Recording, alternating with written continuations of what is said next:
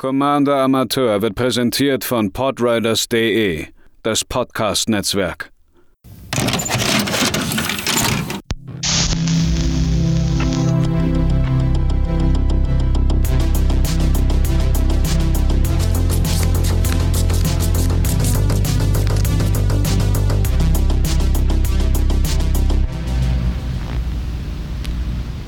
Einen wunderschönen guten Tag, liebe ZuhörerInnen von Commander Amateur, zu einer weiteren Folge und zu einer weiteren Deckart, der wir uns heute mal ein bisschen intensiver widmen wollen. Denn ich habe jetzt äh, inzwischen mein eigenes Anafenser Sagendeck einweihen können und muss sagen, äh, es macht unfassbar viel Spaß. Also mir zumindest, äh, damit rum zu experimentieren. Ähm, wer sich die Decktext nicht anguckt oder anhört, gucken ist hier nicht im Podcast. Ähm, ich habe ein äh, Anafense-Deck gebaut, was auf Sagen aufgebaut ist, äh, in der Budget-Variante. Ich, und ich fand, äh, hatte so viel Spaß damit und fand das so cool, dass ich eine eigene Version davon gebaut habe. Mit ein paar teureren Karten und noch Sachen, die ich hier rumfliegen hatte. Und äh, dementsprechend wollen wir uns heute mal angucken, was eigentlich so ein Enchantress-Deck überhaupt ausmacht. Denn Sagen sind äh, Verzauberungen und Enchantress ist ein, ein Archetyp, auf den man sehr, sehr häufig treffen wird, wenn man ein bisschen EDH spielt. Dementsprechend ist es vielleicht ganz gut zu wissen, wie das Ganze funktioniert, was man dagegen vielleicht unternehmen kann und äh, warum einige Leute das vielleicht sogar uncool finden. In einem Verzauberungsdeck, in einem Enchantress-Deck ist die Idee, dass man seinen Vorteil in erster Linie über Verzauberung generiert. Offensichtlich. Äh, die Siege erreicht man dann durch äh, auf drei verschiedene Arten. Entweder man kann mit Token-Generatoren enorm weit gehen. Äh, es gibt die in extreme Kontrollvariante, indem man dann Lockouts ähm, äh, ja generiert durch das die die Gegner nicht mehr rauskommen können. Oder aber äh, es gibt auch noch die Voltron-Strategie mit Auren und äh, eine Kreatur dann sehr, sehr groß machen und sehr, sehr dolle hauen gehen das Problem, in Anführungszeichen, was vielleicht ein paar Leute mit Enchantress-Decks haben könnten. Äh, nur ein geringer Teil des äh, Farbenspektrums in Magic kann so richtig mit Enchantress äh, umgehen, beziehungsweise mit Verzauberung überhaupt. Es sind vor allen Dingen Grün und Weiß, äh, die äh, ja, Effekte haben, die Artefakte oder äh, eben Verzauberungen zerstören. Disenchant ist da der Klassiker oder äh, Return to Nature in den jeweiligen Farben. Außerhalb dessen wird es ein bisschen schwer. Äh, Schwarz hat so ein paar Effekte inzwischen. Äh, Rot kann es meiner Erfahrung ohne irgendwelche Tricks gar nicht. Und Blau hat, glaube ich, ein, zwei Exile-Effekte in den letzten Jahren bekommen, aber auch nichts Großartiges das Schöne, wenn man selbst sich denkt, ach, ich möchte jetzt ein Enchantress-Deck bauen, wie mache ich das denn? Ähm, wie gesagt, man hat die drei Möglichkeiten, um den, über welchen Weg man auch immer geht. Und so ziemlich jeder wichtige Aspekt in EDH, sprich Ramp, Card Draw, Interaktion, ähm, die können alle über Enchantments laufen. Auch äh, sein eigenes Board beschützen. Da gibt es für alle Möglichkeiten und tatsächlich auch in den meisten Preiskategorien Möglichkeiten. Äh, das bedeutet aber nicht, dass diese Decks unangreifbar sind. Äh, sie haben so ein leichtes Glass-Cannon-Problem, aber dazu dann später mehr.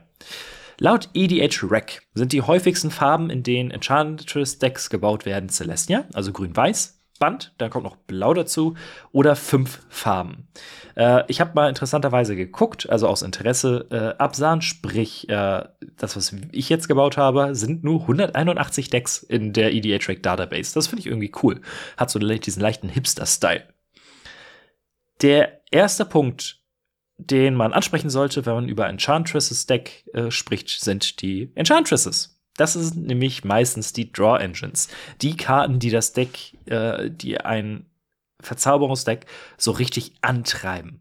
Äh, Verduran Enchantress, Mesa Enchantress, Satyr Enchanter oder seit kurzem auch äh, in der Command Zone Sithis, äh, The Harvest Hand. Das sind alles Karten, die einen Effekt haben, wenn ein äh, Enchantment entweder gecastet oder ins Spielfeld kommt. Da müsst ihr aufpassen, da gibt es tatsächlich Unterschiede. Äh, Eidolon of Blossom ist zum Beispiel einer, der auf ETB triggert, ähm, Verduran Enchantress, aber nur, wenn ihr ein Enchantment spielt. Aber die alle haben den Effekt, dass man da eine Karte zieht. Und das ist so ein bisschen der Grund, warum Enchantress's Deck enorm stark sein können. Wenn man zwei davon draußen hat, äh, spielt ihr einfach eine Karte von denen, die ihr eh spielen wollt und dürft direkt zwei Karten nachziehen. Und das kann sehr, sehr schnell dazu führen, dass ihr enorm viele Karten auf der Hand habt. Es gibt allerdings dann auch andere ähm, Verzauberungen, die euch weitere Karten ziehen lassen. Ich habe zum Beispiel, weil ich sie hier hatte, in meinem äh, in meinem Anafenser-Deck eine Phyrexian Arena. Und die hat am Wochenende jetzt äh, sehr, sehr, sehr viel Arbeit geleistet. Nicht nur, dass ich zwei Karten in jeder Runde gezogen habe, sondern einfach auch, weil dann äh, Enchantment lag. Oder wenn wir in Blau gehen, haben wir Omen of the Sea, was auf äh, ETB euch zwei Karten zieht. Und ich glaube, vorher könnt ihr scryen. Irgendwie sowas.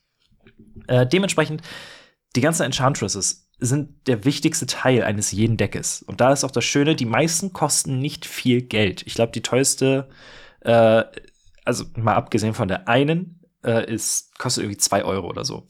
A Gothian Enchantress hat selbst Shroud, äh, das heißt, niemand kann sie anzaubern. Ähm, die kostet, glaube ich, irgendwie 20 Euro oder so. Aber ansonsten ist es der, der Kern des Deckes ist eigentlich ganz gut äh, finanzierbar. Dann arbeiten Enchantress Deck, wenn es um Interaktion geht, häufig mit Exil-Effekten. Äh, wir sind im Weiß, das heißt, wir spielen sowas wie Banishing Light oder Oblivion Ring. Drei Mana-Enchantments, meistens sind es das, die äh, eine Kreatur ins Exil schicken, solange dieses Enchantment da liegt. Alternativ können wir auch einfach die Kreaturen unserer Gegner äh, verzaubern und in andere Dinge äh, verwandeln. Äh, wir können sie elchen mit äh, Kenrith's Transformation. Dann werden sie 3-3 Elch und ihr Scantrip, ihr dürft eine Karte ziehen. Darksteel Mutation macht für zwei Mana eine Kreatur zu einem 1-1 Käfer, der indestructible ist. Kann sogar ganz praktisch sein, wenn ihr einen äh, Commander loswerden wollt. Ähm, denn häufig kann man dagegen relativ wenig tun, außer man ist halt ein Sacrifice-Deck. Äh, auf der anderen Seite, verzaubert nicht den Command eines plus 1 plus 1 Counter-Stacks. Das hat ein äh, Freund mal gemacht bei mir und äh, er wurde von einem sehr großen Käfer verprügelt. Oder und äh, da habe ich eine Story zu Imprisoned in the Moon. Äh, ist eine blaue Variante und die verzauberte Kreatur wird zu einem Land, was ein farbloses Mana machen kann. Und hier kommen wir dann zu den Feels Bad, wenn man mit, äh, wenn man mit Verzauberung nicht interagieren kann. Äh, es wurde auf meine Rionja gecastet. Mono-Rot. Ich konnte nichts mehr machen in dem Spiel. Absolut nichts. Also ich konnte meine Karten zwar ausspielen und so, aber der Rionja-Effekt, der halt durchaus wichtig ist äh, für das Deck, hat halt gar nicht mehr gezogen. Und dann lag sie da die gesamte Zeit in der, äh, in der, äh, in, mein, in meiner Mana-Base konnten wir ein farbiges Mana machen. Ich wurde gerammt. Yay! Aber so richtig viel hat es mir halt nicht gebracht. Und alternativ hat man noch Effekte, äh, über die man vielleicht, wenn man in geringerem Power-Level ist, reden sollte. Sowas wie Dictate of Erebos, Grave Pact oder Martyrs Bond. Die sagen, immer wenn eine Kreatur von dir stirbt, müssen alle anderen Gegner auch eine Kreatur opfern oder Martyrs Bond macht das für jeden permanent. Ähm, die sind gerade in Lower Power nicht gerne gesehen und ich spiele in meinem Anafenser ein Martyrs Bond. Als ich das gelegt habe, war äh, ein, ein Spieler an dem Tisch ein bisschen salzig. Äh, dementsprechend sprecht das lieber vorher ab, ob das cool ist. Die Karten führen eben zu Feels Bad. Dann das Ramp Package. Auch eine sehr, sehr interessante äh, Sache, wenn man Enchantress spielt.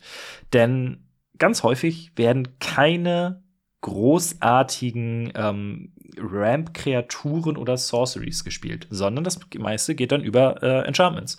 Äh, Utopia Sprawl ist für ein grünes äh, eine Verzauberung oder Fertile Ground für ein farbloses Eingrünes, die auf Länder gehen. Und wenn die Länder dann getappt werden, können sie mehr Mana generieren. Ähm, und dann hat man noch so schöne Sachen wie zum Beispiel den Arbor-Elf, der zum Beispiel einen äh, Wald enttappen kann. Wenn ihr also ein, äh, ein Wald mit einer dieser Verzauberungen belegt und den Arbor-Elf nutzt, um ihn zu enttappen, macht er gleich vier Mana. Und so kann ein Enchantress-Deck sehr, sehr schnell sehr, sehr viel Mana zur Verfügung haben. Äh, alternativ, wer das Geld hat, äh, kauft sich ein Serra Sanctum. Das, macht, das ist ein Land, was ein weißes Mana für jedes Enchantment macht, was sie kontrolliert. Ich glaube, die kostet 200 äh, Euro oder sowas. Äh, alternativ gibt es seit kurzem den Sanctum Weaver. Äh, Sanctum Weaver ist eine äußerst schöne Karte. Äh, ist nämlich auch ein, ähm, eine Enchantment-Kreatur. Das ist so eine Sache, auf die man auch achten sollte. ihr müsst nicht nur normale Verzauberung spielen, ihr könnt auch einfach Verzauberungskreaturen spielen. Sithis ist eine, Sanctum Weaver ist eine, denn alle diese Effekte, die ausgelöst werden, wenn ihr Verzauberung spielt, werden natürlich auch ausgelöst, wenn es eine Verzauberungskreatur ist.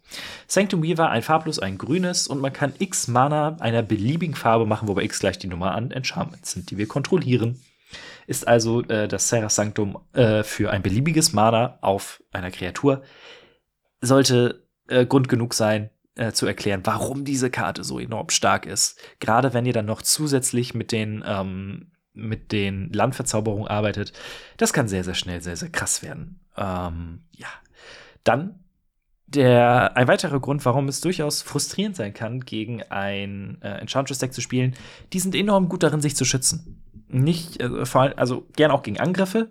Ghostly Prison und Propaganda sind im, im, Endeffekt das gleiche. Ihr könnt nicht angegriffen werden, außer der Gegner zahlt zwei für äh, jede angreifende Kreatur. Ghostly Prison ist das Ganze in weiß, Propaganda in blau. Sphere of Safety äh, kostet 5 Mana insgesamt, ist eine weiße Karte und hat einen ähnlichen Effekt, wobei die Angreif für jede angreifende Kreatur muss X bezahlt werden, wobei X gleich die Anzahl der Verzauberungen ist, die ihr kontrolliert.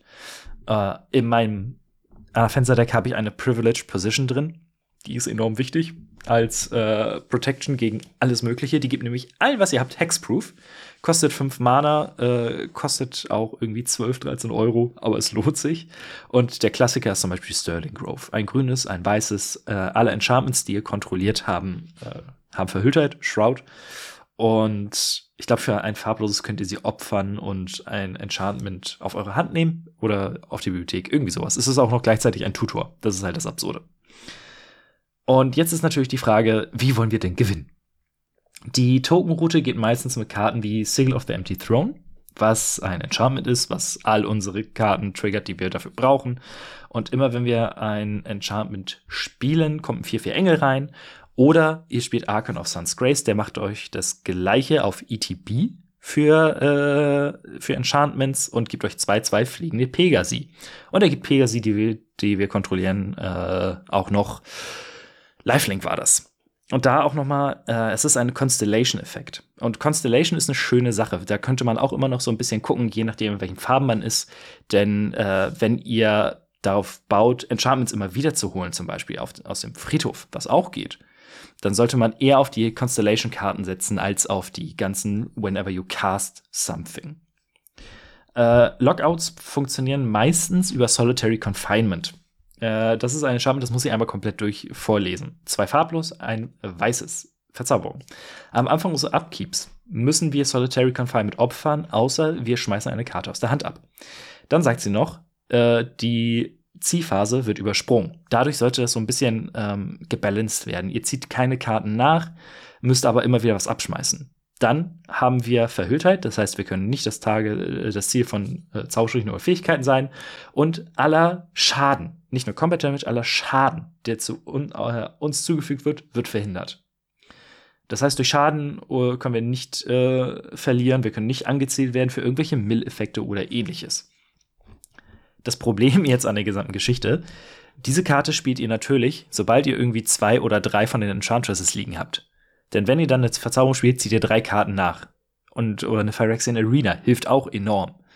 Ähm, dadurch wird dieser, dieser Drawback in Anführungszeichen durch Solitary Confinement einfach aufgehoben. Und ihr könnt einfach weiter lustig äh, euer, euch durchs Deck ziehen und irgendwie noch anders gewinnen. Das sollte irgendwann möglich sein. Alternativ äh, gehen wir den ähm, Voltron-Weg mit äh, ja, äh, Kumpel Pascal hatte zum Beispiel ein Tuvasa-Deck. Äh, Spant, grün, weiß, blau. Äh, sie kriegt plus eins plus eins für jedes, für jede Verzauberung, die wir kontrollieren, ist selbst ein eins groß. Und immer wenn wir unsere erste Verzauberung in einem Zug sprechen, dürfen wir eine Karte ziehen. Ähm, kann sehr, sehr schnell sehr, sehr groß werden. Da spielt man dann Auren wie Shielded by Faith, was sie indestructible macht.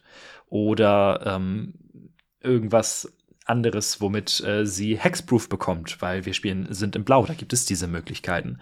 Und dann wird sie sehr schnell sehr groß und kann ähm, ja erstaunlich dolle zuhauen. Also ich glaube, wir haben irgendwann mal einen Live-Swing von was war das, 42 oder so? Sie hat 21, also nee, so viel nicht. Aber 30 war es, glaube ich. Sie hat 15 Schaden gemacht und hatte Lifelink. Das war schon, äh, das war krass. Und das geht mit Tuvasa Decks relativ easy. Jetzt aber zu den Problemen, die so ein Enchantress-Deck mitbringt. Zum einen, das Deck muss wirklich, wirklich gut konstruiert sein. Denn ähm, die Mischung aus Payoffs und Enchantments selbst sind relativ, äh, ist relativ schwer zu treffen. Ich hatte das auch durchaus beim Goldfischen, äh, dass ich alle meine, ähm, alle meine Payoffs hatte oder alle Karten, die äh, ja bei dem Sagendeck die Counter runternehmen oder damit interagieren, aber einfach in fünf Zügen kein einziges Enchantment oder keine einzige Saga nachgezogen habe. Und das ist eben das Ding. Die, die Engine, der Motor, der muss irgendwo da sein und dann müsst ihr auch noch die Enchantments haben, um es zu füttern. Andersrum ist es ein bisschen leichter, wenn ihr nur die Enchantments habt, die machen ja noch meistens irgendwas auf dem Feld und dann habt ihr halt die Hoffnung, dass ihr in den Motor reinzieht. Äh, aber wenn ihr nur die Motorkarten habt und aber keine Payoffs, dann wird es halt ein bisschen schwieriger. Außerdem gibt es äh, in den Farben, die damit interagieren können, sehr, sehr, sehr viel Mass Removal. Sprich, aus dir Command, Cleansing Nova, Bane of Progress. Das sind alles Karten, die alle Enchantments zerstören oder zerstören können, je nachdem, was ihr auswählt. Und das meinte ich vorhin mit Glass Cannon. Äh, sobald so eine Karte gespielt wird, ist es enorm schwer, da wieder hinterherzukommen und da wieder aufzubauen. Ein Enchantress-Deck kann sich sehr schnell nach vorne katapultieren, kann aber auch genauso schnell wieder auf den letzten Platz fallen. Und von da aus müsst ihr euch dann erstmal hocharbeiten wieder. Ähm, häufig sollte das durchaus möglich sein, einfach weil ihr viele Karten zieht in so einem Deck. Aber das ist eben der Punkt, an dem es gerne mal hakt und an dem, äh, für den es auch für Enchantress-Decks am schwierigsten ist. Ich hoffe, es hat euch gefallen, dieser kleine Überblick über den Archetypen. Ihr könnt mir ja mal sagen, was für Enchantress-Decks ihr so spielt. Vielleicht sind es ja irgendwelche seltsamen Abarten. Ein Esper Alela-Deck in Enchantress ist jetzt nicht so seltsam, aber fände ich auch cool. Also, schreibt mir gerne. Äh, die Links findet ihr alle in den Show Notes. Das heißt, wenn ihr in eurem Podcatcher auf die Folge klickt, könnt ihr da äh, alles sehen. Ich hoffe, es ist vernünftig formatiert. Dadurch, dass mein Anbieter über Spotify läuft, ist bei Spotify immer alles cool. Aber ich glaube, andere Podcatcher können damit nicht so ganz umgehen. Ich muss mal gucken, ob ich da eine Lösung für finde. Ansonsten wünsche ich euch noch einen schönen Tag und äh, wir hören uns beim nächsten Mal.